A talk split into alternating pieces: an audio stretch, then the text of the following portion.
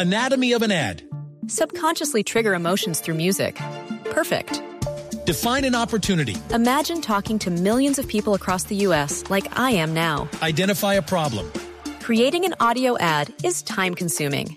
Offer a solution. Utilize cutting edge AI. Imagine creating all that in under 30 seconds. Well, we did to create this ad. To learn more about AI in the audio industry, download the white paper from audiostack.ai. La alternativa. 1008, doctor Alejandro Gómez, secretario de Salud en Bogotá. Buenos días.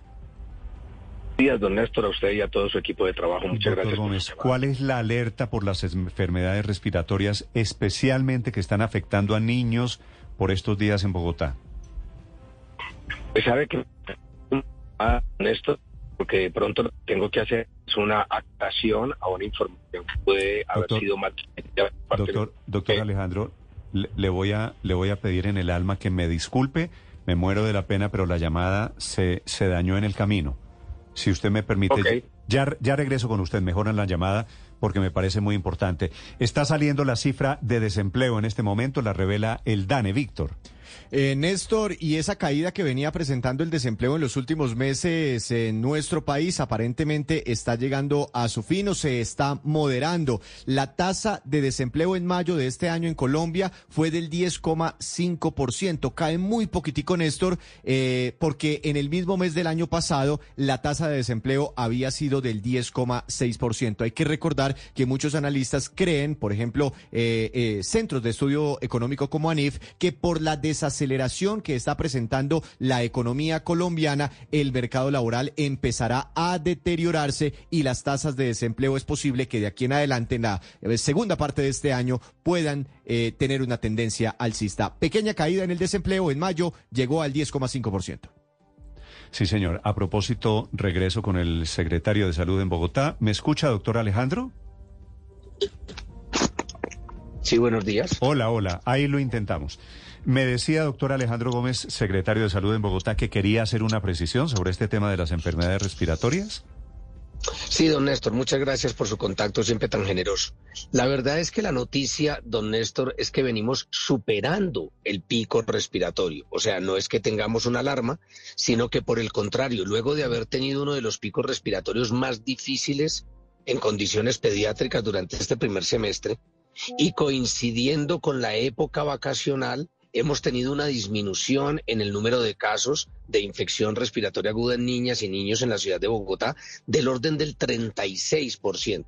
Entonces, es un hecho que tuvimos un pico muy complejo. Es un hecho también que vamos a tener en el segundo semestre, por allá para el mes de octubre o noviembre, un segundo pico respiratorio que siempre es un reto para nosotros, pero en este momento la situación es de tranquilidad y por el contrario estamos entrando en lo que llamamos un valle epidemiológico y es que los niños, además por no estar en los espacios educativos, disminuyen el contagio, el contagio y el contacto entre ellos, por supuesto, y por ende la situación hoy es mejor. Estamos, claro, haciendo una llamada a todas las familias para que nos pongamos al día en los esquemas de vacunación y nos prevengamos para cuando vuelvan nuevamente al colegio, pues puedan gozar de una buena salud, don Néstor. Secretario, ¿cuáles van a ser las medidas durante este eh, periodo de vacaciones? Esas llamadas que usted dice para garantizar que, que se logre una tregua sostenible en la medida de lo posible de, de esto que estaba ocurriendo. Y es que al final se estaban mezclando varias dolencias, sobre todo eh, respiratorias, que llevaba a que los niños tuvieran eh, varios virus a la vez o que fuera un tema bien complicado para todos, para los niños sobre todo, pero también para los papás. Tiene usted toda la razón. Por primera vez nos reunimos con neonatólogos, con infectólogos, con virólogos, porque encontramos una condición que no habíamos visto antes. Normalmente cuando un niño, cuando una persona mayor Anatomy of an ad. Subconsciously trigger emotions through music. Perfect. Define an opportunity. Imagine talking to millions of people across the U.S. like I am now. Identify a problem. Creating an audio ad is time consuming. Offer a solution. Utilize cutting edge AI. Imagine creating all that in under 30 seconds. Well, we did to create this ad.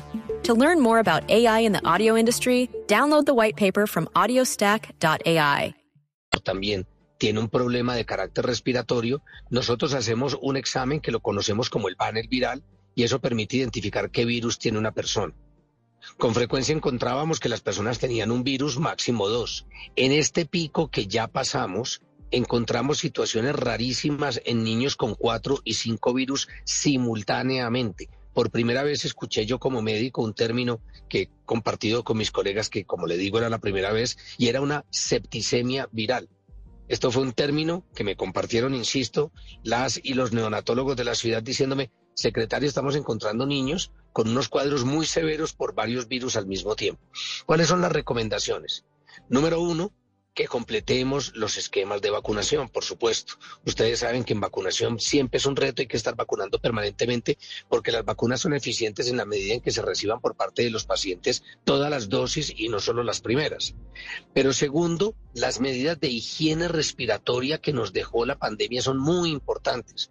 Si tenemos cuadros respiratorios adultos o niños o niñas mayores de dos años se recomienda el uso del tapabocas para evitar procesos de contagio. Se recomienda muy importante la aireación de los espacios en donde estén estas personitas, o sea, puertas abiertas, ventanas abiertas en la medida de lo posible, claro, abrigaditos ellos, pero en la medida en que corre el viento, uno está limpiando el ambiente claro. de pero los sobre aerosoles. las vacunas, secretario, que es un punto muy importante, ¿cómo estamos en vacuna, por ejemplo, de la influenza para niños? Bueno, estamos en este momento poniéndonos al día. Hay que destacar una cosa. La influenza tiene una cepa diferente para el primer semestre y una cepa diferente para el segundo semestre. Nosotros teníamos la ilusión de empezar a vacunar en el primer semestre con lo que llamamos la cepa sur, que es la que corresponde al primer semestre, y debiéramos haberlo hecho a lo largo de este semestre.